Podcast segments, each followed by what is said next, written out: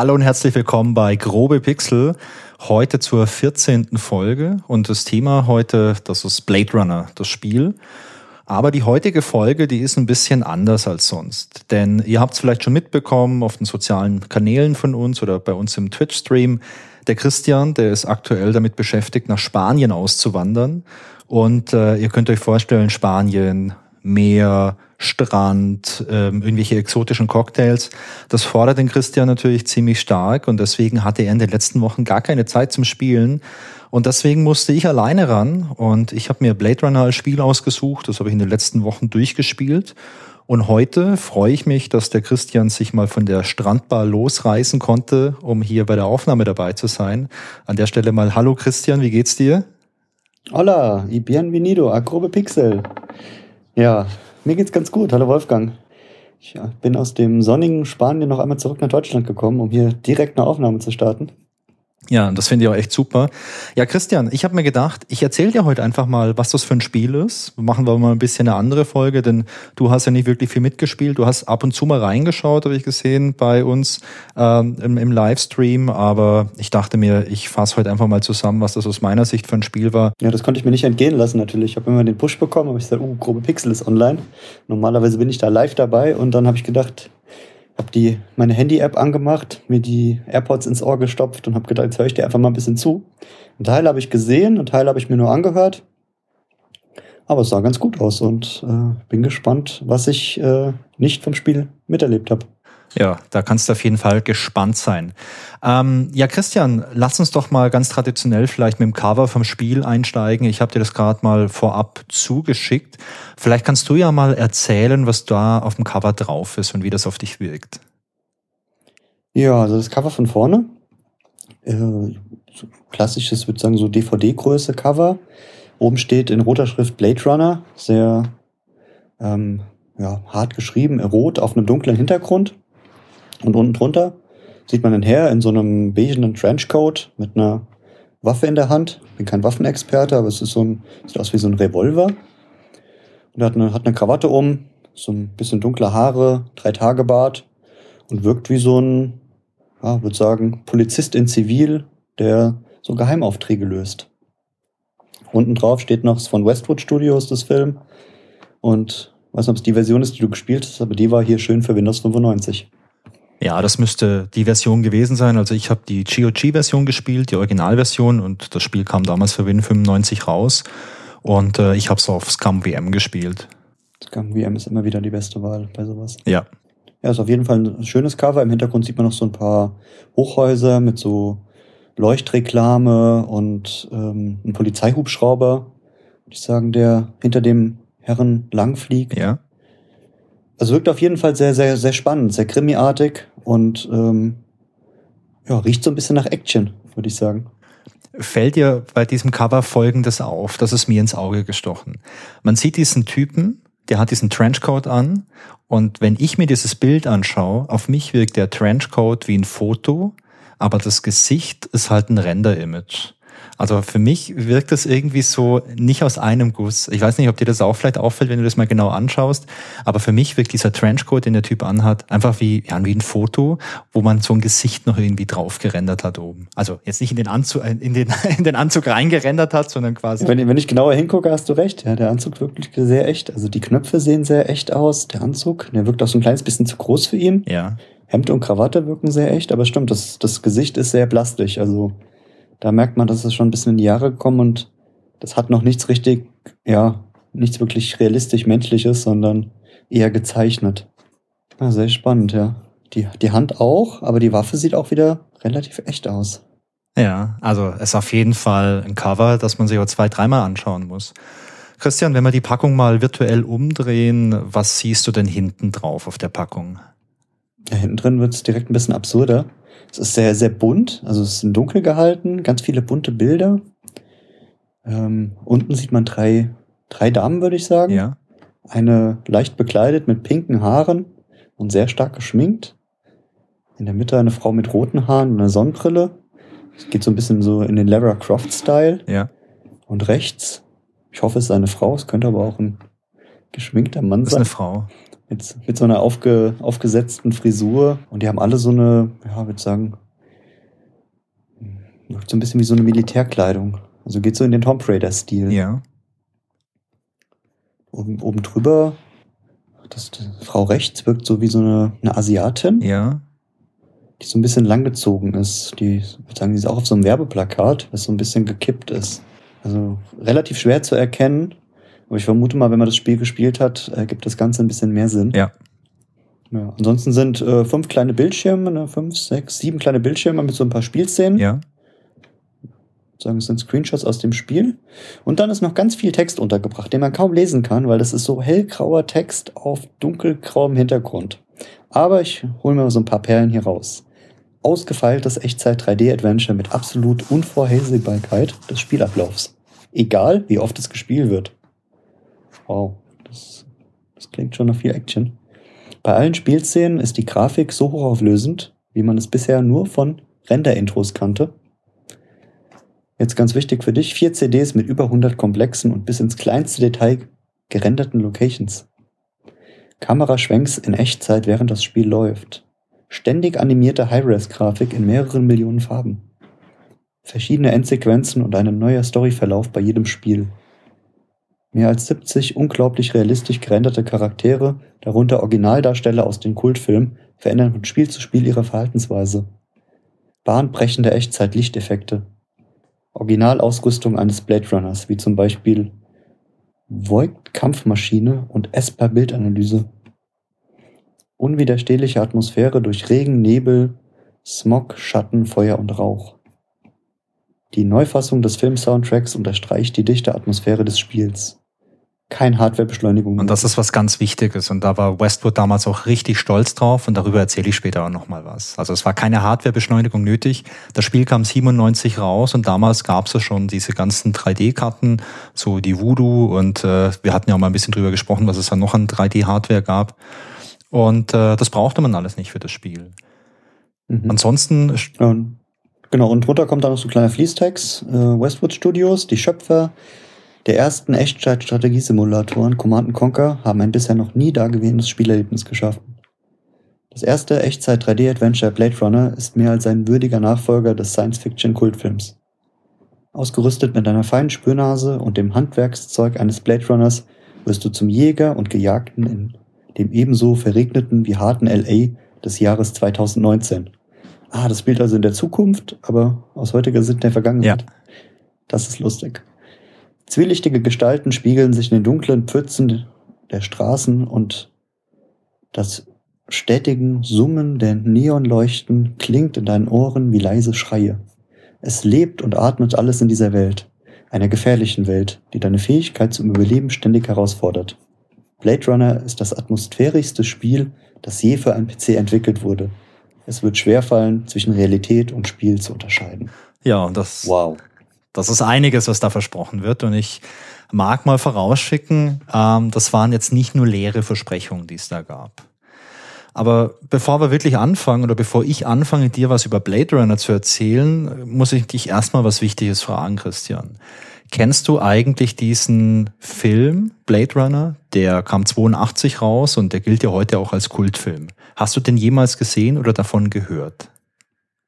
Davon gehört, ja, gesehen nicht. Okay. Also ich erzähle später auch noch ein bisschen was über die Story von Blade Runner, von dem Film. Aber Blade Runner, der Film, der kam halt 82 raus, war, glaube ich, einer der Filme, die beim Release nicht sehr erfolgreich waren. Also ist in der Kinokasse gefloppt und hat sich erst danach so stetig zum Kultfilm entwickelt. Ich glaube, was so Schauspieler angeht, wahrscheinlich am bekanntesten ist Harrison Ford, der da einen großen Auftritt hatte. War jetzt nicht so der erste große Film von Harrison Ford, denn der hat ja auch schon in Star Wars mitgespielt als Han Solo. Ähm, aber es war auf jeden Fall eine große Rolle und es ist heute sicherlich ein Film, äh, bei dem man immer an Harrison Ford denkt. Anderer bekannter Schauspieler, der leider vor einiger Zeit jetzt schon gestorben ist, ist äh, Rutger Hauer, niederländischer Schauspieler, der auch wahrscheinlich eine seiner bekanntesten Rollen in Blade Runner hatte.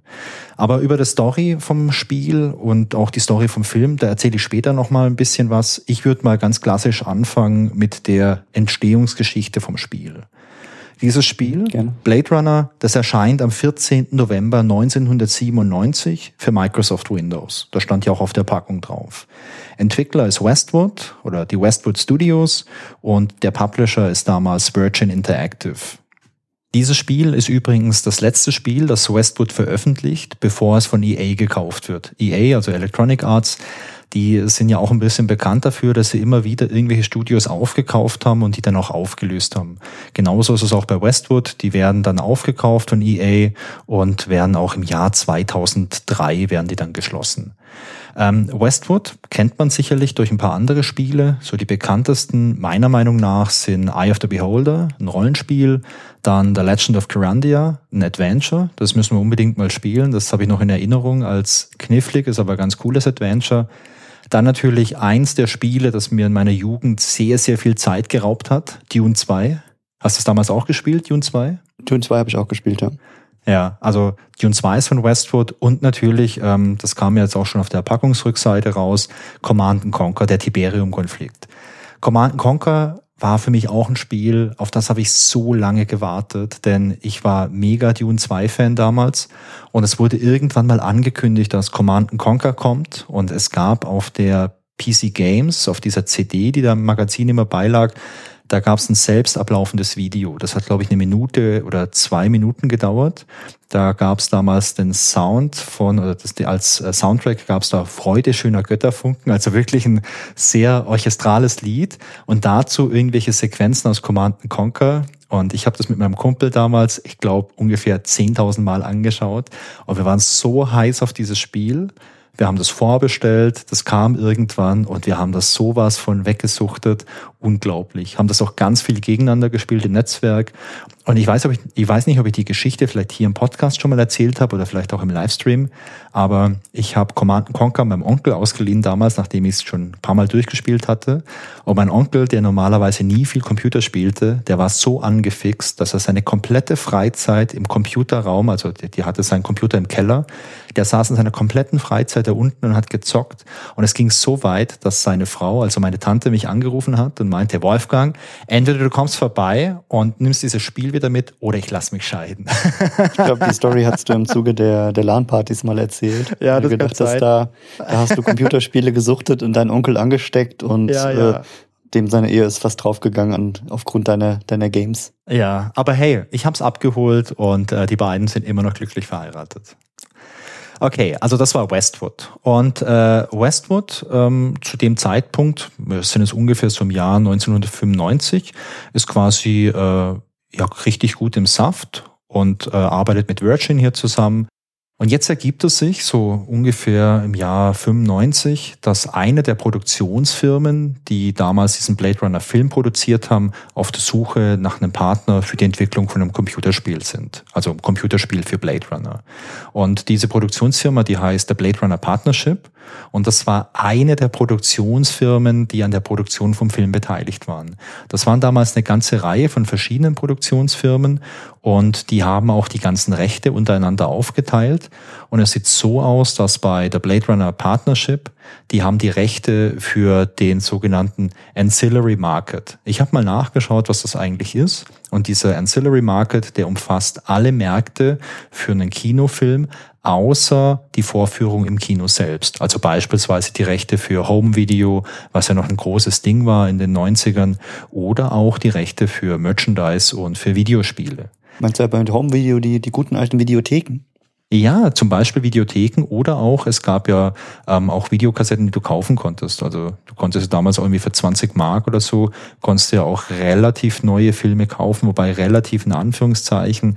Die Verwertungsrechte sahen ja so aus, dass die Filme damals erst in die Videothek exklusiv kamen und dann konnte man sie irgendwann mal kaufen. Also die ganzen Rechte, die waren eben bei der Blade Runner Partnership. Und ähm, man hatte dann quasi jetzt überlegt, man möchte ein Spiel machen und hat mal geschaut. Und der Blade Runner Partnership, die fragen bei EA nach und äh, die fragen bei Sierra nach und bei Activision. Also es waren drei der großen Player damals, aber die haben jetzt nicht so ein großes Interesse. Und man spricht schließlich auch mit Virgin Interactive. Und Virgin sagt, oh ja, das klingt ja echt ganz gut. Und Virgin seinerseits, die sprechen Westwood Und Westwood hat richtig großes Interesse. Denn Blade Runner ist der Lieblingsfilm von Louis Castle. Louis Castle ist einer der beiden Gründer von den Westwood Studios und der ist total angefixt und sagt, ja, also hey, die Chance zu meinem Lieblingsfilm, den ich so oft gesehen habe, ein Spiel zu machen, die ist, äh, die ist so großartig, die muss ich ergreifen und dieses Spiel muss revolutionär werden. Es gibt dann so eine kleine Auflage oder so eine kleine Randbedingung, denn der Blade Runner Partnership, die sagen, also wir haben zwar die Rechte dran, jetzt da ein Spiel zu machen, aber die Rechte an dem Film und an dem ganzen Filmmaterial und Filmsoundtrack und so, das ist alles ein bisschen schwierig. Ähm, also wir dürfen da keine Assets verwenden. Also wir dürfen keinen Filmsoundtrack verwenden. Wir dürfen jetzt keine Grafiken aus dem Film verwenden, keine Filmsequenzen und so weiter. Man darf sich aber daran orientieren. Für Westwood heißt das jetzt, ähm, die haben nur wenige Wochen Zeit, um so einen Pitch vorzubereiten, mit dem sie dann im besten Fall der Blade Runner Partnership überzeugen können. Und äh, man überlegt sich jetzt, in welche Richtung soll es gehen man ist sich relativ schnell sicher, dass man nicht den Film nacherzählen möchte. Also man möchte nicht die Filmstory einfach als Spiel irgendwie umsetzen, so dass man in den Fußstapfen des Helden aus dem Film quasi alles neu erlebt, sondern man möchte das ganze Setting nehmen und eine Geschichte erzählen, die parallel zur Filmhandlung spielt. Also gleiches Jahr, gleiche Location, aber eben halt eine andere Story in dieser ganzen Welt. Und ähm, für diesen Pitch, da entwickelt man dann eine kleine Demo mit so einer gerenderten Sequenz. Diese gerenderte Sequenz, die sieht ähnlich aus wie das Intro vom Film, ist aber halt nicht direkt übernommen, sondern nur sehr, sehr stark dran angelehnt. Naja, und das präsentiert man dann nach ein paar Wochen und ähm, diese Leute sind begeistert. Also man ist wirklich begeistert und sagt, ja, genau diesen Look möchten wir für das Spiel haben, das machen wir und man arrangiert sich und man schlägt ein und Westwood bekommt dann den Zuschlag, ein Spiel zu entwickeln, das in genau diesem Look produziert wird. Wie gesagt, die Vorgabe ist halt, dass keine Assets und kein Footage aus dem Film verwendet werden darf und dass auch keine Musik verwendet werden darf. Bei Westwood ist man sich schon einig, dass die Richtung, also die visuelle Richtung vom Spiel in eine sehr realistische Richtung gehen soll, also weg von den klassischen Comic Adventures, von denen es ja sehr viele in den 90ern gibt. Also beispielsweise Monkey Island 3, das kam ja auch 97 raus, wenn ich es richtig im Kopf habe. Und das hatte diesen ganz klassischen Comic-Look. Und da möchte man weg. Man möchte sich an diesen Film anlehnen und halt wirklich so eine Art spielbaren Film entwickeln. Man schaut dann auch, ob man von den ganzen Schauspielern, die im Film mitgespielt hat, ob man die vielleicht gewinnen kann für irgendwelche Cameo-Auftritte oder für irgendwelche anderen Auftritte. Und man hat auch Erfolg. Man kann einige der Schauspieler ähm, arrangieren. Die machen dann auch Sprechrollen für das Spiel und die dienen auch der Vorlage für irgendwelche Spielcharaktere. Man fragt sogar bei Harrison Ford nach. Aber Harrison Ford, der gibt nicht mal eine Absage raus und man erfährt später, dass Harrison Ford zu dem Zeitpunkt einfach gar keinen Bock auf ein Spiel hatte. Man fragt damals auch bei Ridley Scott nach. Ridley Scott ist der Regisseur von Blade Runner, aber der hat auch kein Interesse, da irgendwie beteiligt zu sein an diesem Spiel, denn Blade Runner gilt damals halt als großer Flop. Und Ridley Scott hat halt keinen Bock, jetzt nochmal mit so einem Flop an der, von der Kinokasse da nochmal irgendwas zu machen. Der möchte sich lieber auf andere Filme konzentrieren, die dann erfolgreicher wären. Mehr Erfolg hat man dann allerdings bei Sid Mead.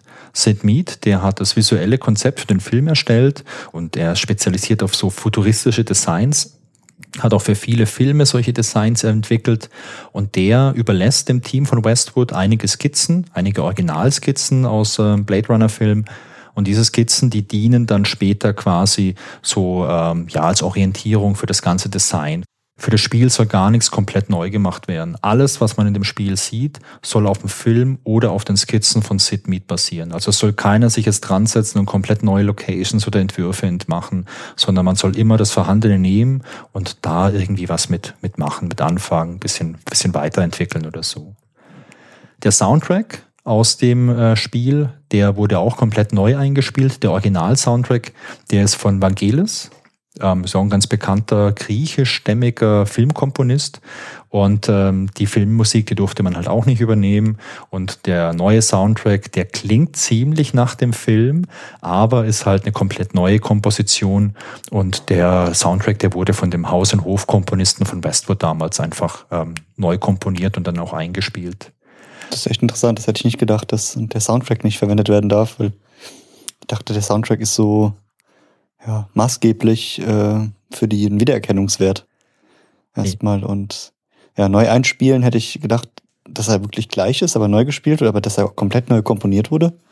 Ja. Ist echt eine, eine interessante Tatsache. Also hätte ich, hätte ich so nicht gedacht, dass das äh, gemacht wird. Also wenn du dir das Spiel äh, anschaust und den Film, dann merkst du schon, dass das sehr, sehr ähnlich ist. Also keine Ahnung, wenn du sehr audiophil bist, dann merkst du wahrscheinlich schon, dass es, dass es da Unterschiede gibt. Aber das klingt für mich zumindest schon relativ ähnlich. Das Spiel selber, das war ein richtig großer Erfolg. Und zwar zu einer Zeit, in der Adventures eigentlich gar nicht mehr so auf dem, auf dem Zenit waren. Also so 97, als es rauskam, da war die große Zeit, das große Zeitalter der Adventure schon vorbei. Und äh, Blade Runner hat trotzdem bis Februar 2002 800.000 Exemplare verkauft.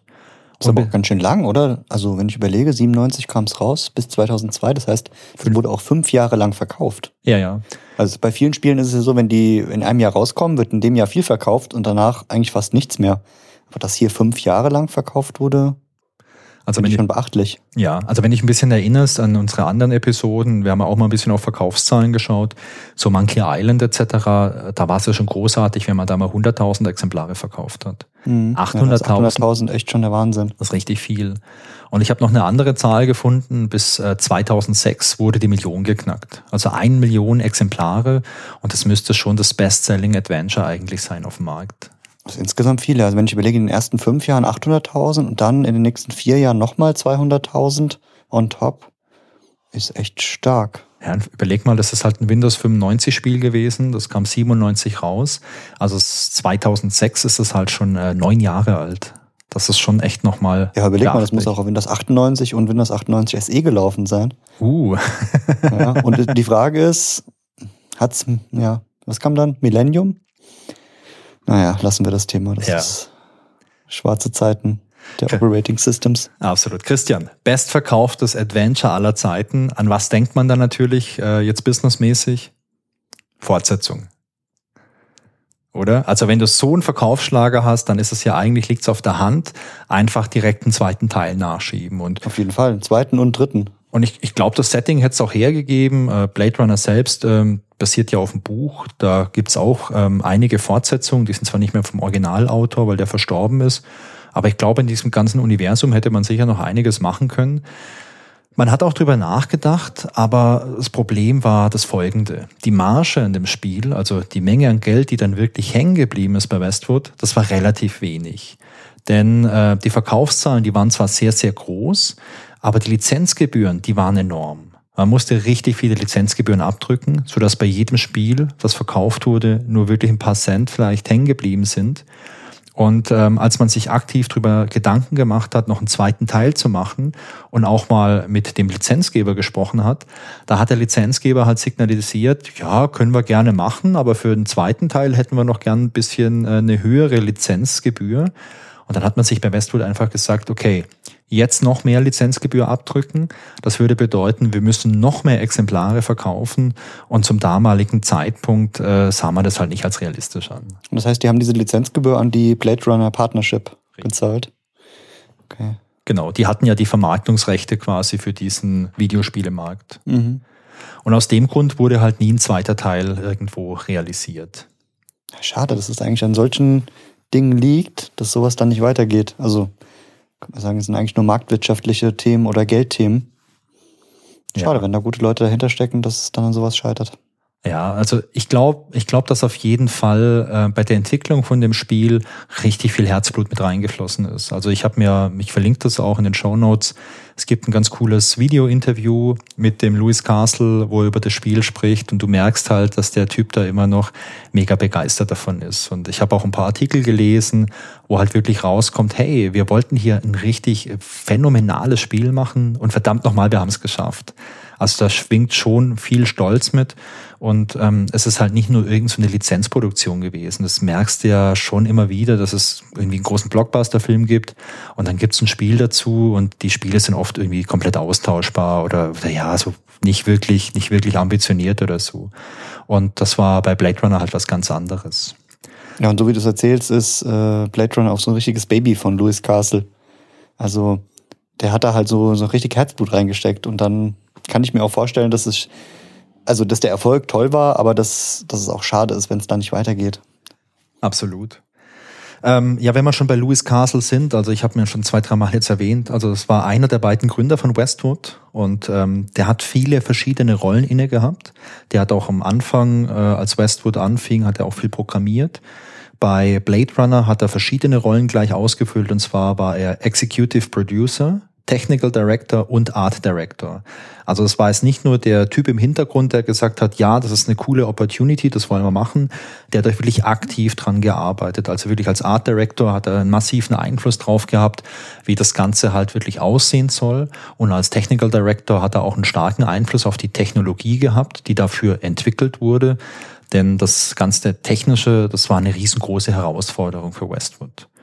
Ja. Ich hatte mich da nie mit beschäftigt, aber der Partner bei Westwood von Louis Castle ist dann der, der Brad Sperry, glaube ich. Ja.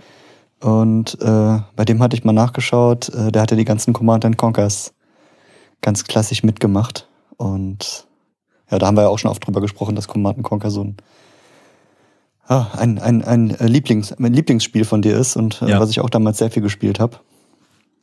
Wenn ich hier so die Liste der Command Conquer Spiele angucke, gerade Alarmstufe Rot, Ach, ist mega. Da, da, haben sich schon da wirklich, also wenn, wenn zwei Gute sich da zusammentun, dann äh, kann da schon echt was bei rauskommen. Ja, ich glaube ganz fest, wenn Leute zusammenkommen, die auf der einen Seite die Skills mitbringen, die technologischen, und auf der anderen Seite die Begeisterung für irgendwas, ich glaube, dann kann halt wirklich was Großartiges entstehen. Naja, neben dem äh, Louis Castle, da gab es noch den Sid Mead, der quasi als Berater zur Verfügung stand, den hatte ich ja schon erwähnt. Der hat ähm, das Design damals gemacht für Blade Runner, aber beispielsweise hat er auch das ja, revolutionäre Design für Tron gemacht, für den ersten Tron-Film. Kennst du den? Den Tron habe ich gesehen, ja. Ja, mega gut. Da war ich, den, den ersten fand ich auch richtig gut. Da war ich ein bisschen enttäuscht von der Fortsetzung, die dann kam. Ja. Oder, oder den, die Neuversion. Ich, ja, aber den alten finde ich gut. Also ich finde den alten großartig. Das Coole am alten ist ja, das meiste ist ja keine Computergrafik, sondern die haben sich einfach so lustige Anzüge angezogen und haben viel mit Licht gearbeitet. Ich glaube, das ist auch das, was den Charme bei dem alten ausmacht, dass der so cool ist und der neue, da weiß man halt, das sind Computergrafiken. Ja. Ja, beim neuen ist der Soundtrack ganz cool. Der ist ja von Daft Punk. Den, den fand ich ganz cool. Aber der Film selber, jo. Naja, aber hört demnächst mal rein bei unserem neuen äh, Retro-Filme-Podcast. Da können wir auch mal Tron besprechen. naja, und äh, Sid Mead hat zum Beispiel auch das Design gemacht für Alien. Wenn man über Alien spricht, dann äh, spricht man ja oft über die äh, Kreaturen, also über diese, diese außerirdischen Wesen. Und die sind ja von diesem Schweizer Künstler geschaffen worden, von dem äh, Giga. Aber Sid Mead war da auch beteiligt und der hat halt so das generelle Design vom Film und den ganzen generellen Look von dieser ganzen Welt, den hat er erstellt. Naja, und last but not least, den man auf jeden Fall noch erwähnen muss, das ist der Frank Klepacki. Das ist der Hausmusiker von Westwood. Der hat hier den ganzen Soundtrack komponiert und eingespielt und er ist vor allem bekannt für die Musik aus Command Conquer und er hat auch eine Band und diese Band heißt Frank Klepacki and the Tiberian Sons und äh, die spielen wie auch sonst, wie sollen sie sonst heißen? Und die spielen vor allem natürlich Command Conquer Mucke. Also wenn du eine Band gehabt hättest, hätte die damals auch so mega geil. Ich finde es großartig, ich finde es großartig. Naja, Christian, aber Jetzt wird's mal Zeit, äh, vielleicht für einen kleinen Abstecher in die Welt von Blade Runner, denn wenn du nur den Titel kennst und weder Film noch Buch noch Spiel, dann wird's vielleicht auch mal an der Zeit, dass ich dir mal ein bisschen erzähle, um was es da eigentlich geht. Genau, du erzählst mir jetzt, um was es im Spiel geht und dann gucke ich mir den Film an und dann gucke ich, ob du recht hattest. Ja, das machen wir so. Also, Blade Runner basiert auf einem Buch und zwar heißt dieses Buch Träumen Androiden von elektrischen Schafen. Und das ist von Philip K. Dick. Philip K. Dick ist ein ganz bekannter Science-Fiction-Autor. Der hat hauptsächlich in den ja, 60er, 70er Jahren äh, viel geschrieben. Der ist leider schon verstorben. Und von Philip K. Dick sind zum Beispiel die, Bücher, die Vorlage waren für so Filme wie Minority Report, jetzt für Blade Runner oder für A Scanner Darkly und für viele andere Sachen. Und ähm, beispielsweise auch The Man in the High Castle, hast du das gesehen? Das war so eine Amazon-Serie. Da geht es um nee, so eine fiktive. Immer mal wieder Werbung eingeblendet, okay. aber Also das bei, der, bei der Masse an Serien, die es heute gibt, äh, hat es nicht reingepasst ja. ins Portfolio. Aber das ist beispielsweise auch von Philip K. Dick. Und in Blade Runner, da geht es um eine ferne Zukunft. Also im, im Buch ist es, glaube ich, so das Jahr 1992 und im Film ist es das Jahr 2019. Äh, und in dieser fernen Zukunft, da gibt's Replikanten. Replikanten, das sind künstliche Menschen. Die werden gezüchtet und die haben übermenschliche Fähigkeiten. Das heißt, die sind sehr stark, die sind viel stärker und robuster und widerstandsfähiger als Menschen und man verwendet die gern für irgendwelche Fronarbeit, beispielsweise beim Aufbau von irgendwelchen Space-Kolonien oder so. Und im Buch ist es, glaube ich, so, wenn Menschen in solche Space-Kolonien gehen, dann bekommen die noch so einen Replikanten an die Hand, quasi als Bodyguard oder als Diener. Diese Replikanten, das sind es aber nicht nur irgendwelche willenlose Fleischberge, sondern das sind schon Wesen, die auch intelligent sind.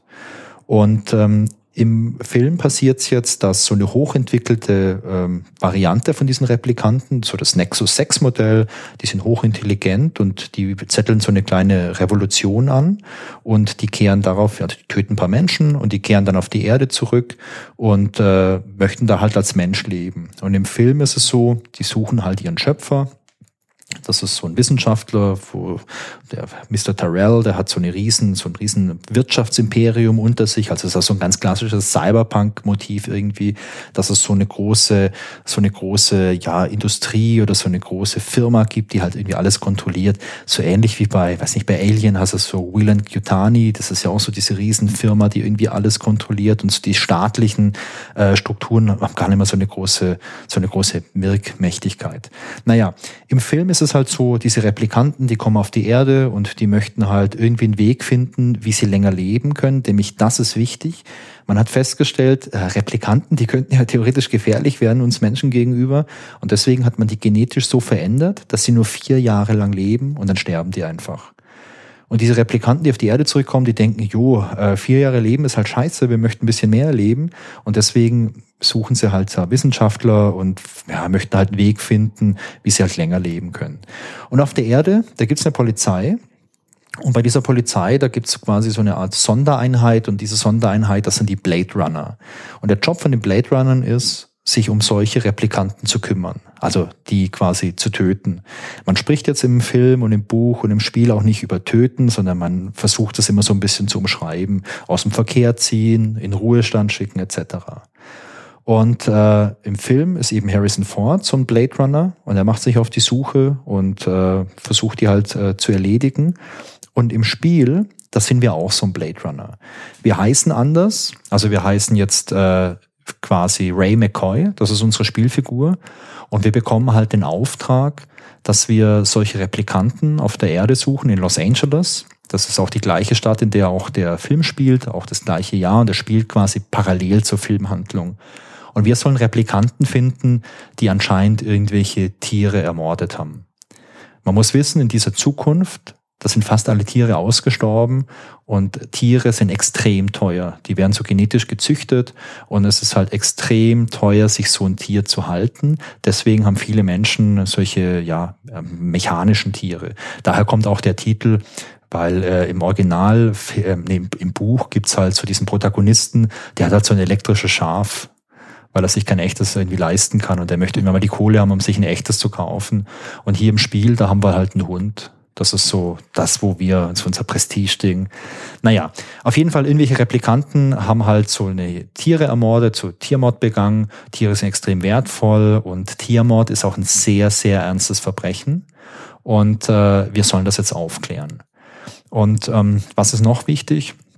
Ja, wichtig ist noch, wie kann man erkennen, ob jemand jetzt ein Replikant ist? Denn der Replikant sieht ja aus wie ein Mensch, der spricht wie ein Mensch, der besteht nur aus Fleisch und Blut, also er hat keine Mechanik irgendwie in sich drin wie ein Terminator. Ähm, aber es gibt einen Unterschied und zwar der Unterschied zwischen Menschen und Replikanten ist der, dass Menschen empathische Wesen sind und Replikanten halt nicht so arg. Und deswegen gibt es in diesem Spiel einen äh, Test, den hast du vorhin auch schon mal vorgelesen. Das ist der Void-Kampf-Test. Das ist so ein quasi äh, ein Test, mit dem man Empathie messen kann. Das, das ist dann die abgewandelte Form des Turing-Tests. Ja, so ein bisschen.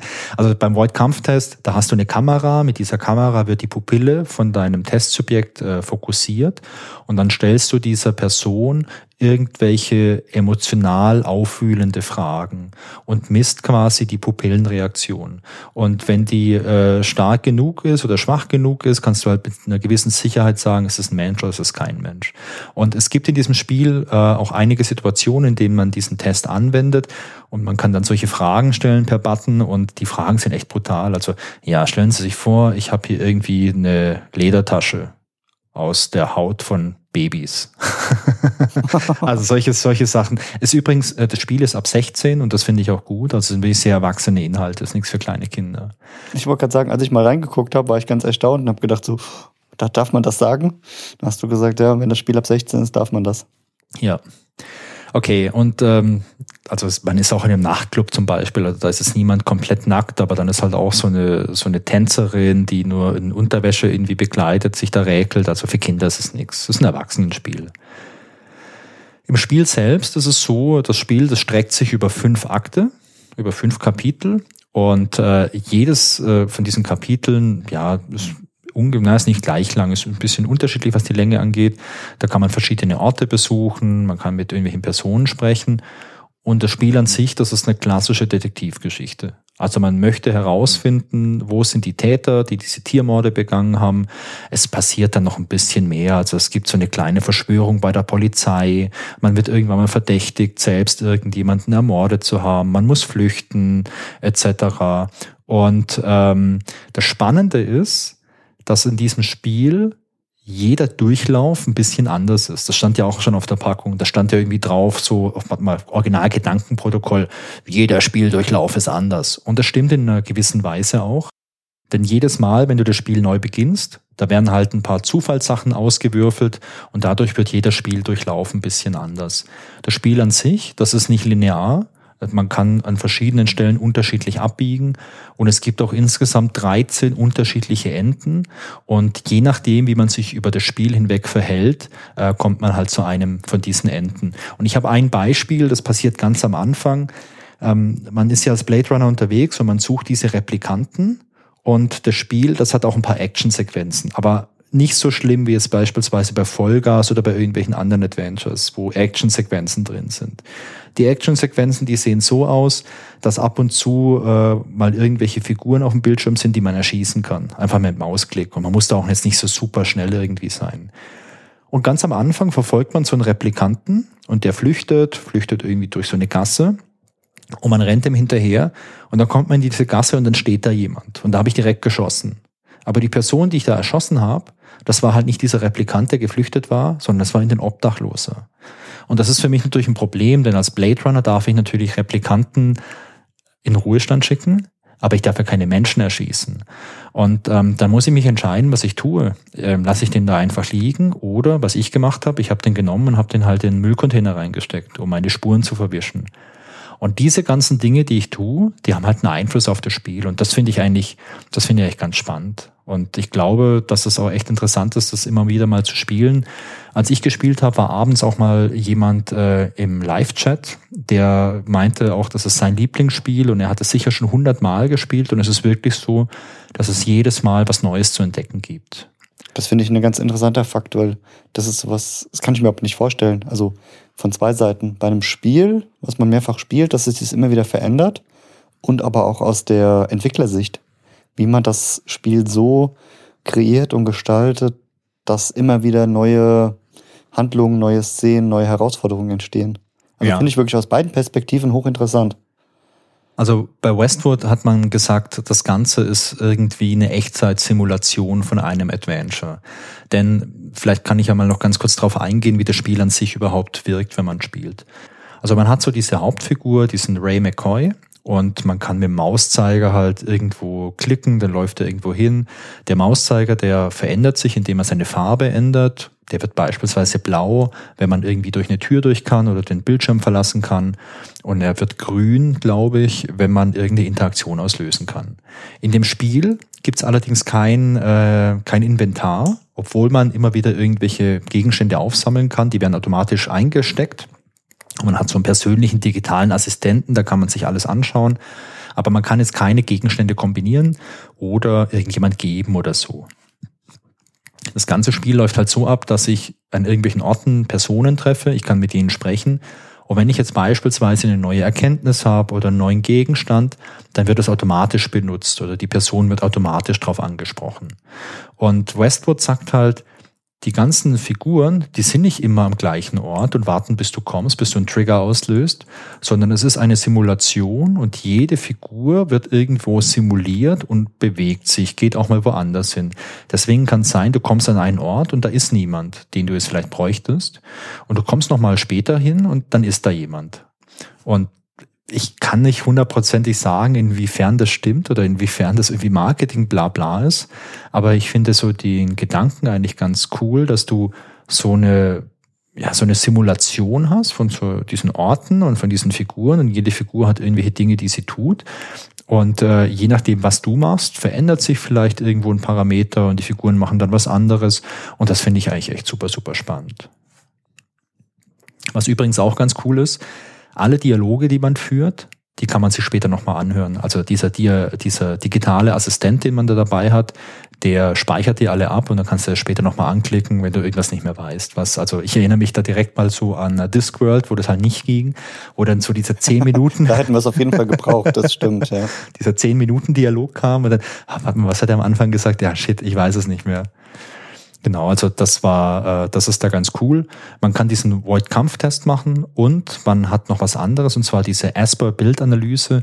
Das ist auch was ganz Ikonisches aus dem Film, denn äh, dieses Asper-Gerät, da kann man ein Foto einlegen und man kann dann einzelne Bereiche aus diesem Foto vergrößern und Asper analysiert das und stellt es dann halt auch scharf. Das ist im Film damals schon mega cool gewesen, dass man so ja, schau mal hier, ist eine kleine Spiegelung, vergrößere mir diese Spiegelung, stell das mal scharf und so weiter.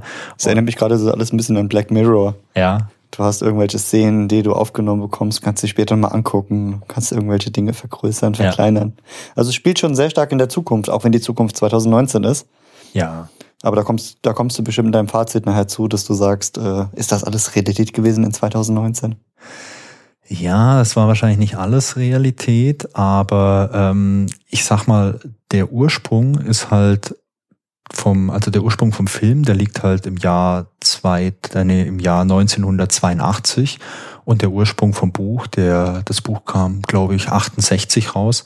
Also dann hast du halt schon diese, diese Distanz in Jahren gemessen, wo sowas dann vielleicht einfach eine Zukunftsvision irgendwo ist. Mhm, klar. Aber das ist ja immer das Spannende, wenn dann die Zukunft irgendwann eintritt und man weiß, wie ist es wirklich geworden.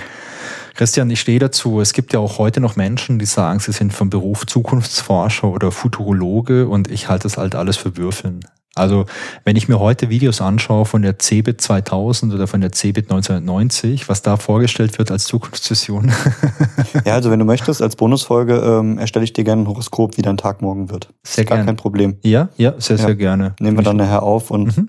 für alle, die es interessiert, ähm, ja. Die können dann übermorgen hören, wie dein Tag morgen gewesen war. Ja, sehr gerne. Also machen wir, machen wir auf jeden Fall.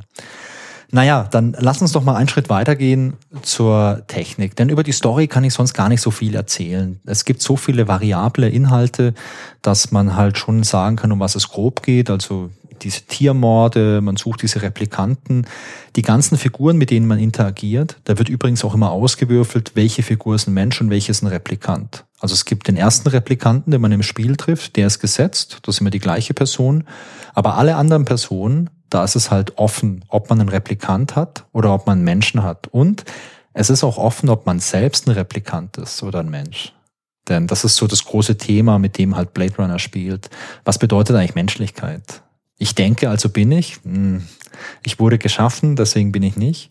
Und das ist sehr, sehr, sehr interessant, wenn man sich drauf einlässt. Kommt es dann auch zu der Szene, dass man selbst den Test mit sich machen muss? Und ähm, also zumindest in meinem Durchlauf kam es nicht zu der Szene, aber ähm, ich habe gelesen, dass es eben halt ähm, schon ja, Varianten vom Spiel geben kann, wo man dann halt einfach das nicht genau weiß oder sich auf die Seite der Replikanten ausschlägt.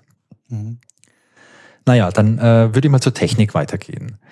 Der Anspruch, der war sehr hoch bei Westwood. Denn äh, man hat ja gesagt, das soll wirklich sich an diesen Film anlehnen und es soll eine sehr filmische Inszenierung werden. Und du hast ja vorhin die Packung auch ein bisschen vorgelesen. Da stand ja auch dran, hey, das ganze Spiel sieht aus wie ein Render-Intro und äh, wir haben irgendwelche coolen dynamischen Übergänge drin und so. Und man hat bei Westwood gesagt, okay, dieses Adventure, das soll realistischer werden als alle anderen Adventures, die es gibt. Aber es soll keine spezielle 3D-Hardware notwendig sein. Denn äh, das Problem war, so viele Leute da draußen hatten jetzt halt auch keine so geilen 3D-Karten. Und äh, sie wussten zu dem Zeitpunkt halt schon, die Lizenzgebühren sind so hoch, dass sie sehr viele Adventures verkaufen müssen. Extrem viele Kopien. Wenn Sie jetzt aber nur auf Leute gehen als Kunden, die eine 3D-Karte haben, dann wird es nicht funktionieren. Das heißt, Sie brauchen eine ganz breite Masse an Menschen, die dieses Spiel überhaupt spielen können. Und deswegen war die Hardware-Anforderung bewusst sehr niedrig draufgesetzt. Und sie haben gesagt, hey, wir müssen das Spiel so entwickeln, dass es halt einfach mit einer normalen Grafikkarte läuft. Die haben sich bestimmt gefreut, als der Chef kam und sagte, so, wir müssen ein Spiel entwickeln. Das muss das Beste überhaupt sein. Ihr habt wenig Zeit äh, ihr habt wenig Manpower, aber es muss der Renner schlechthin sein. Ich kann mir das richtig vorstellen, wie das ja, du, du, ich habe ich hab neulich einen Podcast aufgenommen zum Thema Kreativität und da haben wir festgestellt in der Gesprächsrunde, Kreativität entsteht, wenn man eben Rahmenbedingungen hat, die auch gerne eng gefasst sind und ein ambitioniertes Ziel. Denn dann muss man kreativ sein, um das zu erreichen. Und äh, also hier war es genau so. Die Rahmenbedingungen, die waren sehr, sehr eng und das Ziel war extrem ambitioniert. In der Praxis sah das dann so aus, dass man äh, vorgerenderte Hintergründe genommen hat. Das war einfach, da konnte man halt einfach, was hat man da damals genommen, wahrscheinlich Maya oder 3D Studio Max oder so, hat damit die ganzen Hintergründe. Klassiker, die es damals gab und die es heute auch immer noch gibt. Ja, ja ich glaube, Maya verwendet man, verwendet man glaube ich, immer noch in 3D Studio. Maya ist ein ganz klassisches äh, Rendering-Programm immer noch, ja. Ja. Okay, also das haben sie genommen für die vorgerenderten Hintergründe. Übrigens, alle Hintergründe und alle Locations, die man in diesem Spiel sieht, die sehen halt mehr oder weniger genauso aus wie im Film. Also man hat ja jetzt keine Bilder kopiert aus dem Film, aber man hat sich dann beim Rendering schon dran orientiert, hey, wie sieht diese Location aus? Und die gibt's auch. Was natürlich Sinn macht, denn das Spiel, das spielt ja der gleichen Stadt zur gleichen Zeit. Okay, Hintergründe, Haken dran, war easy. Jetzt wollte man aber dass das Ganze realistisch aussieht. Und bevor wir da einsteigen, vielleicht mal so eine grundsätzliche Frage, Christian. Du kennst dich ja auch ein bisschen aus mit Computergrafik und mit so alten Spielen. Wie macht man das denn traditionell? Man hat eine Hintergrundgrafik und jetzt möchte man irgendwie eine Spielfigur, die sich irgendwie bewegt. Wie geht man das denn normalerweise in so einem Adventure dann technisch an? Normalerweise wird die, die Figur wie auf eine zweite Ebene drüber gelegt und dann werden da die verschiedenen Bilder abgespielt. Ganz genau. Normalerweise macht man es genau so, das sind ja dann solche Sprites, die du einfach genau. anlegst, die ja, werden gut. animiert. Ja, Sprite ist der Fachbegriff für, für die klassischen ja, Grafiken, die dann nacheinander sozusagen, der, der, der Sprite wird im Vordergrund gegen den Hintergrund verschoben und dadurch sieht es aus wie eine Bewegung. Ganz genau. Und dann gibt es zum Beispiel solche coolen Dinge, die man zum ersten Mal bei Indiana Jones 4 gesehen hat, dass man diese Sprites auch skalieren kann. Das heißt, die Figur, die läuft in den Hintergrund, dann wird sie kleiner, die Figur läuft in den Vordergrund, dann wird sie größer. Und für Comic Adventure ist das mega. Bei so einem Adventure, das Westwood hier bauen wollte, funktioniert es aber nicht. Denn man hat einen vorgerenderten 3D-Hintergrund. Und um jetzt die Illusion zu erzeugen, dass das Ganze dreidimensional ist, kann man nicht einfach nur so ein 2D-Sprite vorne irgendwo verschieben. Denn zusätzlich zu diesem Hintergrund gab es noch verschiedene anderen Ebenen, die Westwood da eingebaut hat. Es gab beispielsweise Beleuchtung, Neonschilder, die irgendwie geleuchtet haben. Es gab Rauch und Nebel. Und wenn du jetzt halt eine 2D-Figur hast und damit zu Beleuchtungseffekten drauf möchtest, dann geht halt der 3D-Effekt kaputt. Dieser komplette 3D-Look.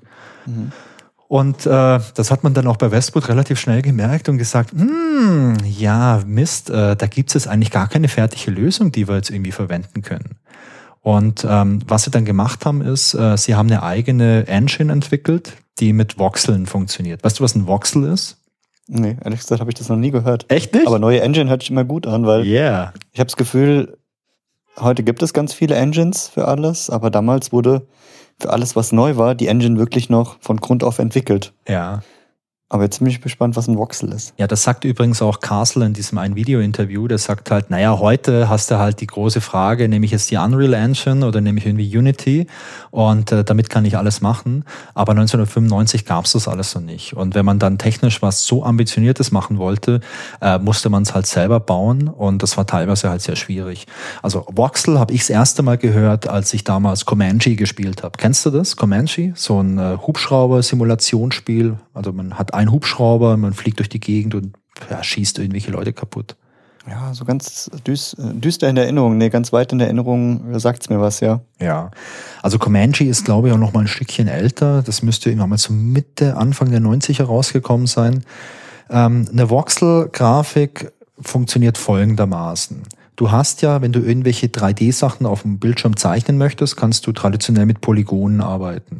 Also das heißt, du hast einen dreidimensionalen Raum und hast in diesem Raum halt irgendwelche Flächen, die gekennzeichnet sind durch irgendwelche 3D-Koordinaten. Oftmals arbeitet man da mit irgendwelchen Dreiecken. Das heißt, du hast im Raum irgendwelche kleinen Dreiecke, kleine oder große, und aus denen baust du dir irgendwelche Figuren zusammen. Genau, so habe ich das damals gelernt ja? in der Jugend und kennt das heute noch so. Genau, so haben wir es alle gemacht. Problem ja. bei Polygonen ist halt, das ist sehr, sehr rechenintensiv, weil du hast halt, wenn du komplexe Figuren irgendwie darstellen möchtest, gleich irgendwie 1000, 100.000 oder zig Millionen so Polygone, denn je feiner irgendwas werden soll, desto kleiner müssen diese Flächen werden, dann kannst du noch irgendwie Texturen draufpappen. Heutzutage also ich bin jetzt nicht mehr so super tief drin, wie heutzutage so 3D-Grafik funktioniert, aber ich vermute, es funktioniert sehr viel mit Polygonen. Heute hast du halt aber auch äh, einen starken Prozessor, eine geile Grafikkarte und so weiter und so fort. Und früher gab es das nicht. Voxel funktionieren jetzt ein bisschen anders. Voxel ist quasi ein 3D-Pixel. Also Pixel, Voxel, die haben schon so eine gemeinsame Basis irgendwo. Und du musst dir das so vorstellen, das ist ein Pixel mit einer Höheninformation. Wenn du jetzt eine Landkarte zeichnen würdest, könntest du ja verschiedene Farben nehmen für die Höhe. Also du hast zum Beispiel grün, das ist ganz flach und weiß ist halt ganz hoch, das ist der Gletscher. Und dann hast du vielleicht verschiedene grün und braun Abstufungen jemals für die Höhe. Und wenn du auf diese Karte von oben drauf schaust, dann würdest du jetzt halt sehen, okay, wo sind welche topografischen Flächen. Mhm. Und wenn du jetzt aber jeder Farbe eine Höhe zuweist, dann kannst du quasi das aus der Tiefe halt rausziehen, dass es plastisch wird. Du könntest quasi halt deiner Engine sagen, okay, render mir das bitte dann so, dass die weißen Pixel am, am obersten sind und dann werden die so abgestuft und du kannst dadurch quasi so eine Art 3D-Form irgendwo erzeugen. Also so, das ist so die Grundidee von so einer, von so einer Voxel-Grafik. Ähm, das eignet sich vor allem richtig gut für irgendwelche Landschaften. Und das ist halt einfacher für einen Computer, weil man weniger rechnen muss für die Darstellung. Also für die Darstellung hast du halt irgendwo dein Viewpoint, wo du halt drauf schaust und dann hast du halt die Grafik, also eine große Grafik, wo halt diese Höheninformation drin ist und dann kannst du halt relativ schnell das zeichnen und bei einer umfangreichen Polygongrafik musst du halt viel mehr berechnen und für die damaligen Prozessoren, die es gab, war das halt einfach ähm, ja, weniger Arbeit. Voxel-Grafik hat aber auch Nachteile und äh, der größte Nachteil ist halt, dass die Auflösung jetzt nicht so geil ist. Also mit Polygon-Grafik kannst du halt viel genauere äh, und ja schönere Dinge machen und so eine Voxel-Grafik, die ist halt viel gröber und viel pixeliger. Und ja, ich habe gerade mal drüber nachgedacht in, in meinem alten Job, da gab es nämlich ein paar 3D-Artists und wie die das gemacht haben und Voxel hatte ich da noch nie gehört, die arbeiten wirklich komplett mit Polygonen aber wie du gesagt hast, sehr, sehr detailreiche Flächen werden dann am Ende fürs Rendering auf irgendwelche Online-Cloud-Rendering-Farmen ausgeliefert, damit halt die Computer selbst das nicht machen müssen, sondern da wird die Power woanders hergeholt. Ja, du, du kannst es vielleicht so auch ein bisschen vorstellen, ähm, Polygon, wenn du das eine Grafik haben möchtest, musst du deinen Stift nehmen und musst du ganz fein jedes kleine Detail zeichnen. Das dauert sehr lang, also viel Rechenzeit. Und bei einer Voxel-Grafik, da schaust du einfach mal kurz auf die Karte, wo es drauf ist, und dann nimmst du einfach große Lego-Steine und sagst, okay, hier kommen drei grüne Steine, zwei braune, ein weißer, zack, das ist einfach viel weniger Arbeit für ein, mhm. zum, zum Berechnen. Was man jetzt bei Westwood gemacht hat, äh, man hatte schon Erfahrung mit Voxel-Grafik, denn Voxel-Grafik kam auch schon zum Einsatz bei Command Conquer. Und ähm, die haben jetzt ihre Voxel Engine genommen, die sie hatten, und haben die weiterentwickelt und haben Voxel mit Polygonen kombiniert, um diese hochgesteckten Ziele zu erreichen. Also ich habe es nicht so zu 1000 Prozent verstanden, aber nach allem, was ich gelesen habe, hat man halt äh, quasi diese, diese Voxel genommen, um dadurch so ein 3D-Bild von den Charakteren zu bekommen, denn darum ging es ja. Und man hat dann da drauf noch irgendwie Polygone draufgepackt, um die ein bisschen zu verfeinern. Das Ganze war halt der größte Knackpunkt am ganzen Spiel. Und ähm, man hat auch so Motion Capturing genommen, um diese Schauspieler zu digitalisieren.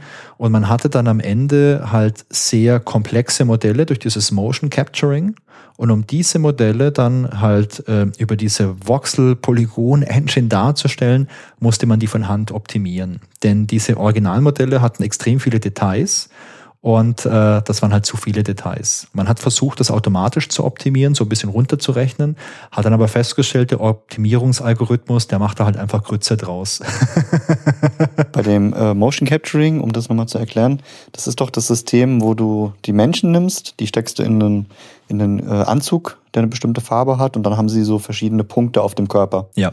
Und dann führen die echte Bewegungen durch und diese echten Bewegungen werden in den Computer eingelesen und werden dann auf die Figuren im Spiel projiziert, oder? Ja, ganz genau. Ich habe da gestern oder vorgestern erst ein ganz cooles Video gesehen zu FIFA 23. Also ich spiele zwar keinen Fußball weder in echt noch auf dem Computer, aber ich habe da ein Video gesehen, wie man mit Motion Capturing da komplette Fußballspiele digitalisiert hat. Da hat man sich irgendwelche Semi-Profi-Mannschaften geholt, die hat man komplett in so Anzüge gesteckt, mit so Sensoren vollgeklebt und dann haben die Fußball gespielt.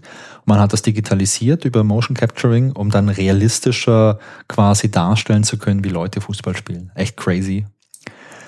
Naja, ähm, bei, äh, nicht bei Command Conquer, sondern bei Blade Runner war es halt so, diese ganzen Modelle, die mussten dann halt von Hand optimiert werden. Also man musste halt mit einem gewissen künstlerischen Auge draufschauen und halt überlegen, wo kann ich halt Details wegnehmen und wo kann ich halt keine Details wegnehmen, damit es später noch einigermaßen gut aussieht.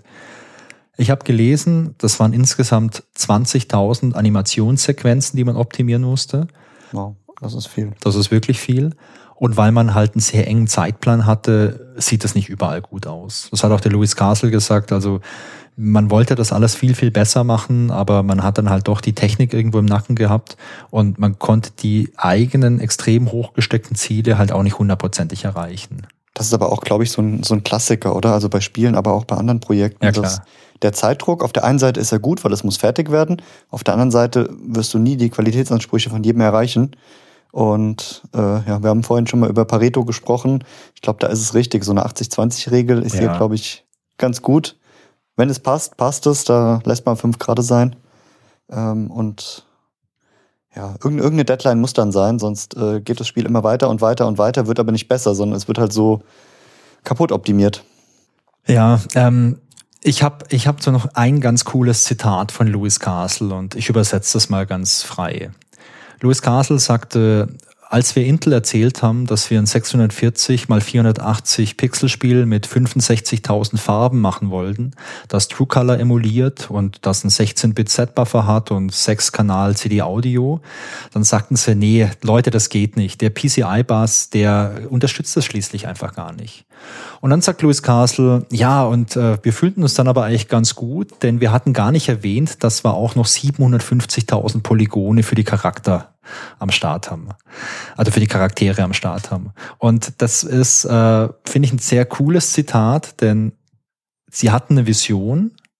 Sie haben das auch erreicht, muss man, vielleicht wenn man das Fazit schon mal ein bisschen vorzieht. Das ist ein großartiges Spiel geworden. Und sie haben technisch Dinge gemacht, wo man nicht für möglich gehalten hat. Und das finde ich faszinierend. Da gibt's doch diesen anderen coolen Spruch. Äh, jemand wollte es machen, hat der andere gesagt, es geht nicht. Und dann kam jemand anderes wusste das nicht und hat es einfach trotzdem gemacht.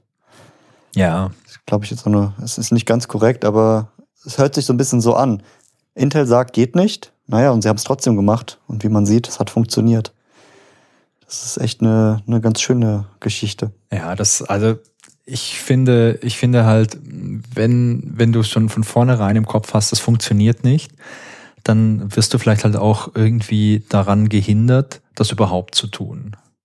Also weißt du, wenn, wenn jeder sagt, na, das ist sowieso unmöglich, das haben schon andere probiert und hat keiner geschafft. Und ähm, ich glaube, dann ist es halt einfach, ähm, da denkst du vielleicht einfach gar nicht dran, dass es vielleicht irgendwie möglich ist und ähm, ja. Und dann eine ganz coole äh, Side Story. Ähm, mein Sohn, der ist jetzt sieben und der sagt immer, er will als Beruf später Erfinder werden. Geil. Und dann fragt ihn immer jeder, ja, was willst du denn erfinden? Dann sagt er, ja, das weiß er ja noch nicht, weil er findet ja Sachen, die es noch nicht gibt. Und äh, der Ansatz ist immer ganz lustig und er sagt halt, er macht sich die ganze Zeit Gedanken darüber, was es noch nicht gibt, damit er was erfinden kann, was neu ist. Ja. Weil er will ja nichts erfinden, was jemand anders schon erfunden hat. Das entspricht ja dem, dem Grundsatz hier. Ja, absolut. Finde ich sehr lustig, wie Kinder da äh, denken, wenn sie noch ganz frei im Geiste sind. Ja, du, ich finde, äh, bei, bei dem Thema, da fällt mir immer noch der Roger Bannister ein. Das war der erste Mensch, der die Meile in weniger als vier Minuten gelaufen ist. Das muss irgendwann mal in den 60ern oder so, 50er, 60ern muss das gewesen sein. Und man dachte damals immer, hey, das geht halt einfach nicht. Das ist die magische Grenze, die kann man als Mensch nicht brechen.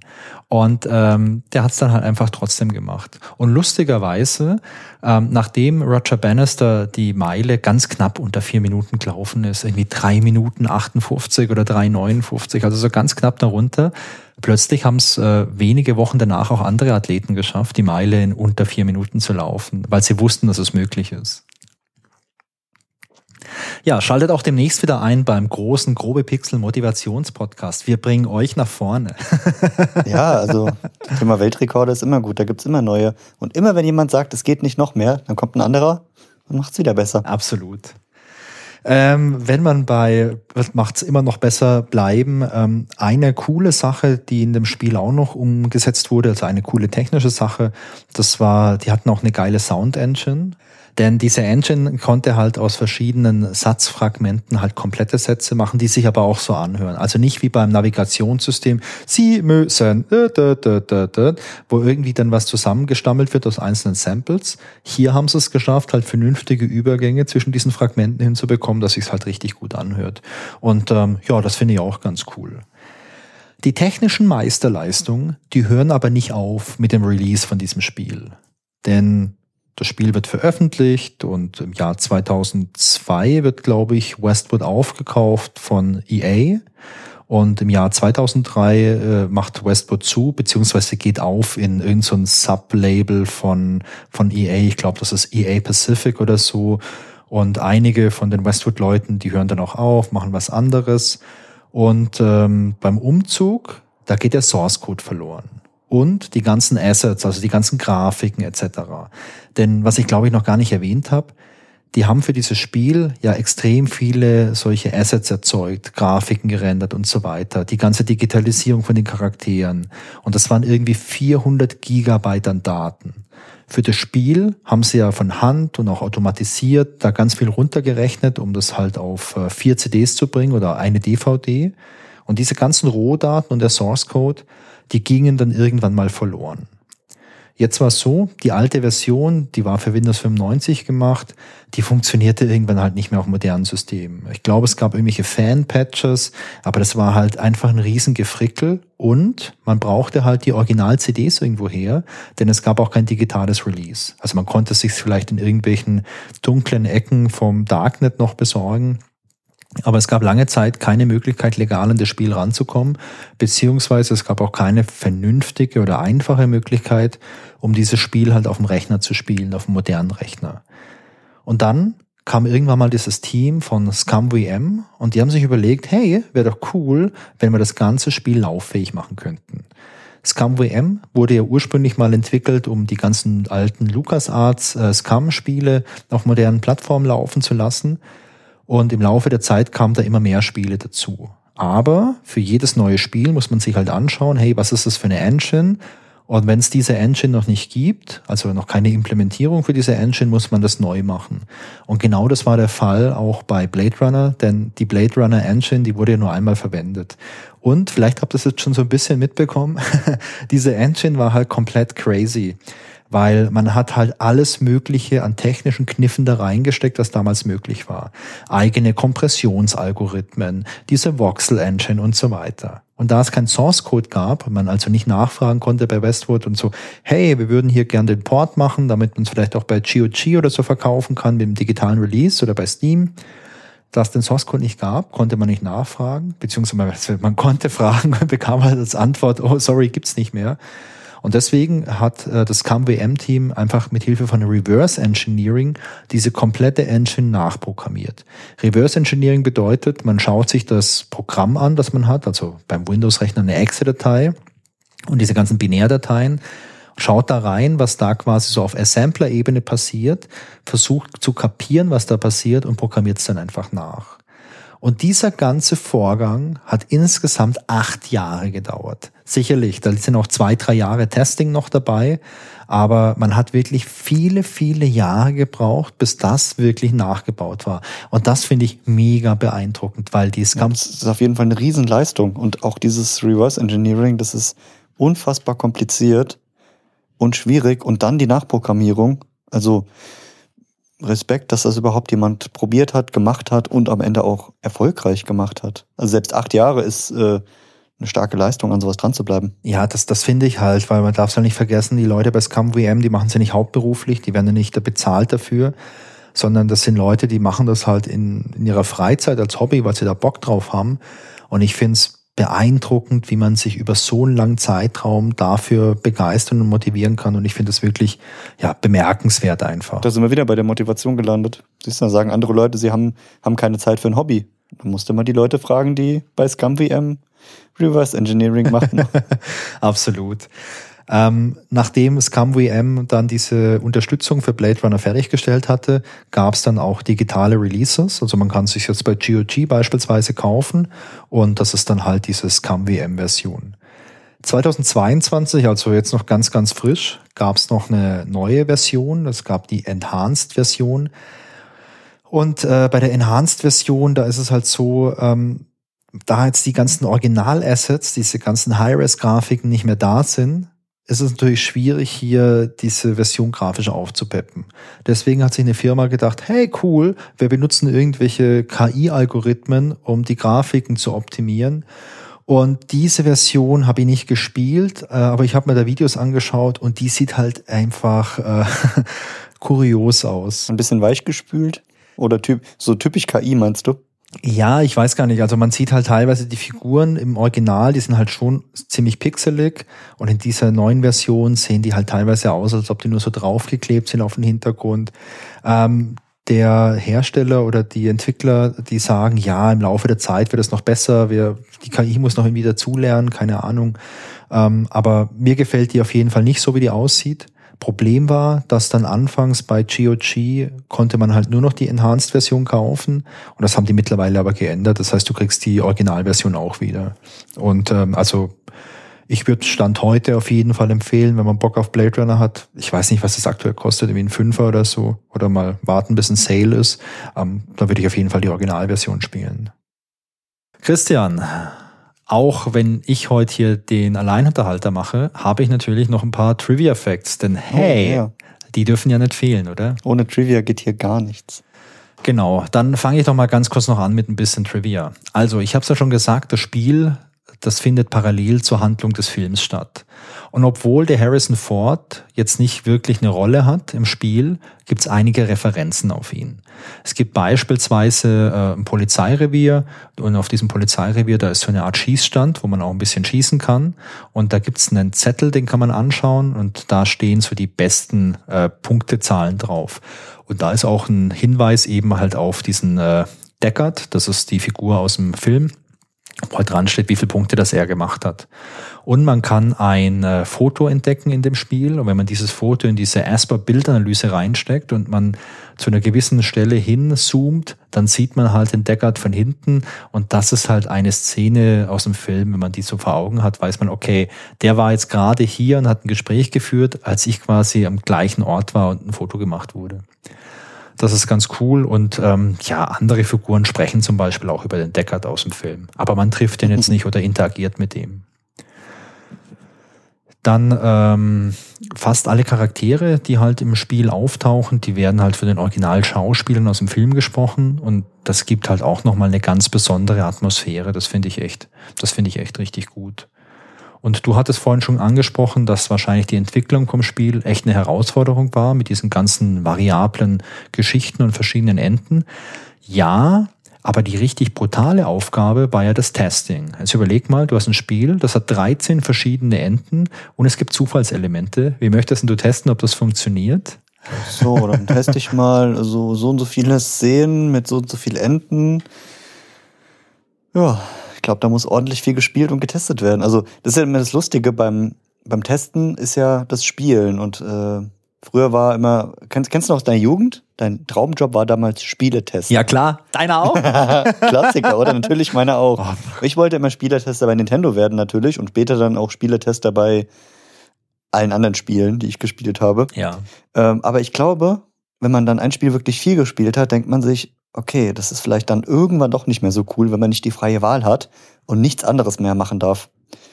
Ja, wie oft wurde denn getestet? 2500 Mal wurde Ach, dieses Spiel durchgespielt. Ich gerne wissen, wie groß die Testabteilung war. Ich Wahrscheinlich so arme fünf Mannequin, die das dann über Wochen nichts anderes getan haben. Ja, also ich habe gelesen, wie gesagt, 2500 Mal und ich hätte gern ein Foto vorher, nachher. Also am Anfang so, yeah, testen und dann Wochen später, oh Gott, wir haben es ja. jetzt durch. Der, der, klassische Testprozess. Ja. Komm, ich mache auch einen Trivia-Effekt. Im Spiel, habe ich gehört von dir, gibt es eine Spielhalle. Ja. Und da steht ein Spiel, was ich vorhin schon erwähnt habe, und zwar Command and Conquer Red Alert, Alarmstufe Rot von 1996. Das Spiel kam 97 raus, passt also perfekt. Die einzige Frage, die sich mir stellt, kann man das Spiel da auch spielen oder steht es nur da? Das steht leider nur da und ich hätte es ah. fast übersehen im Spiel. Ich war in dieser Spielhalle und dann schrieb auch jemand im Chat bei Twitch, hey, ist das ein Command Conquer Automat? Und dann gucke ich nochmal drauf mhm. und ja, ist ein Command Conquer Automat. Und wenn ihr da mal ein Bild sehen wollt, dann schaut einfach mal bei uns auf Instagram vorbei, da heißen wir grobe Pixel. Da gibt's äh, ein Foto, das ich gemacht habe, also ein Screenshot, kann man sich's mal anschauen. Ja, lohnt sich auf jeden Fall auch zu spielen. Ja, genau. Und ähm, ja, ich finde, das ist echt, äh, das ist echt ziemlich cool. So, ich hätte noch ein paar Fakten. Und zwar, wir schauen uns ja immer gerne an, wie lang braucht man denn, um so ein Spiel durchzuspielen. Und wir schauen da immer gerne bei How Long to Beat. Da habe ich auch mal geschaut. Und zwar steht dort die Main Story, die dauert acht Stunden. Main Story und irgendwelche Extras kommt man auf zwölf Stunden. Und Completionist, wenn man wirklich alles herausfinden möchte, braucht man 24 Stunden. Und äh, ich glaube, ich habe die Main Story gemacht und ich habe in drei Sessions ungefähr sieben Stunden zwanzig gebraucht. Das heißt, äh, ja. Du bist ein kleiner Speedrunner, willst du damit sagen? Ich würde sagen, ich bin ein kleiner Speedrunner, wobei ich natürlich auch bei speedrun.com geschaut habe, wie lange braucht man denn für Blade Runner? Und da ist der erste Platz schon sechs Jahre alt und der steht bei fagenhaften 18 Minuten 35 Sekunden, was komplett crazy ist natürlich. Da bist du mit deinen sieben Stunden doch ganz knapp dran vorbei als Speedrunner. Ja, ich glaube, die Top 6 habe ich da nicht mehr. Wie wurde denn das Spiel damals so aufgefasst von den ganzen Fachmedien, als es 97 rauskam? Da habe ich wie immer bei Cultboy geschaut und gibt, da gibt es ein paar Testberichte. Und ähm, es gibt beispielsweise einen Test in der PC Games 1.98. Da gab es für das ganze Spiel 92 Prozent. Das ist wirklich stabil. Dann äh, PC Joker, Joker, sagt man die so? Nee, jo der, jo der, der Joker von Batman, meinst du? PC Joker, genau. Bei der PC Joker, da gab es 88 Prozent.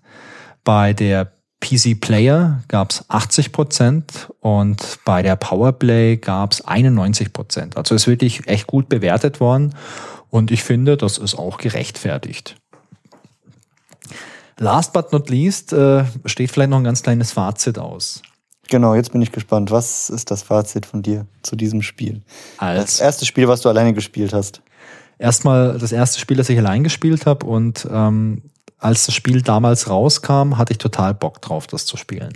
Aber ich hatte damals einfach nicht so viel Kohle, um mir das zu kaufen. Und ähm, wenn man keine Kohle hatte, hatte man ja oftmals noch irgendwelche Freunde, wo man sich's mal ausleihen konnte. Von meinen ganzen Freunden hatte das Spiel damals auch niemand. Ich konnte es mir also auch nicht ausleihen. Und dann kam 1998, dann wurde ich 18 und habe ein Auto gehabt und dann waren andere Sachen interessanter erstmal als vielleicht Computerspielen. Und ich habe es dann irgendwann mal vergessen. Und insofern war es für mich auch sehr interessant, dieses Spiel nochmal zu spielen, denn äh, ich mag den Film, finde ihn echt ganz cool. Ich mag so diese ganze Cyberpunk-Atmosphäre. Und ähm, ja, mir hat das Spiel Spaß gemacht. Ich habe am Anfang echt ein bisschen gebraucht, um reinzukommen, was so das, die Steuerung angeht, so das ganze Handling. Und ähm, ich muss das gleich sagen, was wirklich furchtbar in diesem Spiel ist, ist dieses Pixel-Hunting. Also es gibt halt teilweise Gegenstände, die sind halt wirklich wenige Pixel groß und haben vielleicht eine dunkle Farbe und liegen irgendwo in dieser dunklen Landschaft und man findet die einfach nicht. Da bist du doch seit Maniac Menschenspezialist. ja, oder seit kleine Pixel zu finden in dunklen Steinwänden. Oder seit Indiana Jones 4. Ähm, also das ist was, ähm, das muss man wissen und da muss man halt auch ein bisschen entspannt rangehen, weil sonst kann es echt frustig werden. Aber abgesehen davon hat mir das Spiel echt viel Spaß gemacht und ich werde es auch privat noch mal ein zweites Mal spielen, weil ich halt gespannt bin, was dann passiert. Was passiert, wenn man halt wirklich schon mal grob weiß, wie das Spiel funktioniert, wenn man so diese ganze Spielmechanik drin hat und was mich halt interessiert, ist einfach, wie groß ist denn jetzt eigentlich der Wiederspielwert? Also das klingt alles super und ich kann mir auch vorstellen, dass es gut wird. Vor allem so Sachen, dass du halt nicht weißt, wer ist jetzt ein Replikant, wer ist ein Mensch und ähm, dass es unterschiedliche Enden gibt. Aber da musst du auf jeden Fall nochmal drüber berichten, wenn du es nochmal Ja. gespielt hast. Ja, Und erzählen, wie wirklich so die Veränderungen waren. Und was mich auch noch interessieren würde, wie die zeitliche Komponente ist. ja. Weil wenn du schon das Spiel grob kennst, ob sich die Story auch so verändert, dass du neu nachdenken musst oder ob du es einfach nur ja, für andere Szenen nochmal spielst, aber die Grundstory dem gleichen roten Faden folgt. Das finde ich total spannend. Ja, das ist eine spannende Frage. Ich glaube, dass wahrscheinlich der grobe rote Faden ähnlich ist, weil es gibt eine begrenzte Anzahl von Locations und Charakteren. Aber ja, mache ich auf jeden Fall. Da gibt's auf jeden Fall nochmal ein kleines Update von mir, wenn ich es noch ein zweites Mal durchgespielt habe. Ansonsten gefiel mir das Spiel richtig gut. Die Atmosphäre ist cool, die Grafik ist cool, kann man auch im Jahr 2022 nochmal spielen. Natürlich ist das alles ein bisschen pixelig, aber ich finde diese gerenderten Hintergrundgrafiken, die sind immer noch ganz, ganz hübsch anzusehen. Und es gibt auch immer wieder mal irgendwelche, ja, so gerenderten Übergänge. Also du bewegst dich irgendwo und dann gibt's so einen Kameraschwenk und das ist echt sehr, sehr filmisch in der Inszenierung und das kannst du immer noch gut anschauen. Und naja, die Figuren, die sind halt schon ziemlich pixelig. Da muss man halt, ja, da muss man mit leben, das muss man irgendwo akzeptieren. Mm, Ich fand's am Anfang schlimmer oder störender, aber wenn du das mal zwei, drei Stunden gespielt hast, dann bist du da eigentlich ganz gut drin. Sprachausgabe ist ganz cool und ähm, ich würde sagen, wenn ihr das Spiel nicht kennt, ähm, schaut es euch gern mal an, setzt euch auf die Wunschliste, wenn ihr es nicht habt und äh, spätestens beim Sale würde ich sagen, zugreifen und mal spielen. Läuft modern, ähm, auf modernen Systemen ohne Probleme mit Scum VM und ähm, ja, spielt halt nicht diese Enhanced-Version, sondern das Original. Ja, das war's von meiner Seite mit äh, Blade Runner. Und Cool. äh, Vielen Dank für die ganzen Informationen, Erzählungen. So ein bisschen heiß bin ich jetzt auch drauf. Aber ich glaube, äh, aus Zeitgründen gucke ich erstmal den Film. Und oh, vielleicht schaffe ich es auch nochmal zum Spiel. Oder ich gucke mir einfach deinen, äh, deine drei Parts auf YouTube an. Ja klar, also kann ich nur empfehlen, wenn ihr den Film mal durch habt, dann schaut euch mal auf jeden Fall die 7 Stunden 20 an, wie ich auf, äh, auf YouTube dieses Spiel durchspiele. Macht Genau, da haben wir jetzt ja auch eine neue Technik. Das finde ich nochmal interessant zu erwähnen. Vorher war das immer so, du hast jetzt alleine gespielt, aber du erzählst ja so ein bisschen und du hast, hast ja Interaktion im Chat. Und ich glaube, den Chat sieht man mittlerweile auch im Video, oder? Ja, das habe ich neu Weil eingestellt. Das, das finde ich ähm, irgendwie unglaublich schön zu sehen, weil du spielst es zwar alleine, aber es sind ja Leute dabei. Und das macht das Ganze äh, ein bisschen plastischer und ein bisschen schöner zum Schauen. Ja, das also macht mir auch mega viel Spaß, weil ähm, so die Interaktion mit Leuten, das ist halt cool, vor allem wenn da halt Leute dabei sind, die das Spiel schon kennen oder das Spiel noch nicht kennen und dann auch mal eine Frage haben, hey, was ist denn das da hinten? Ähm, das ist, das macht echt viel Spaß.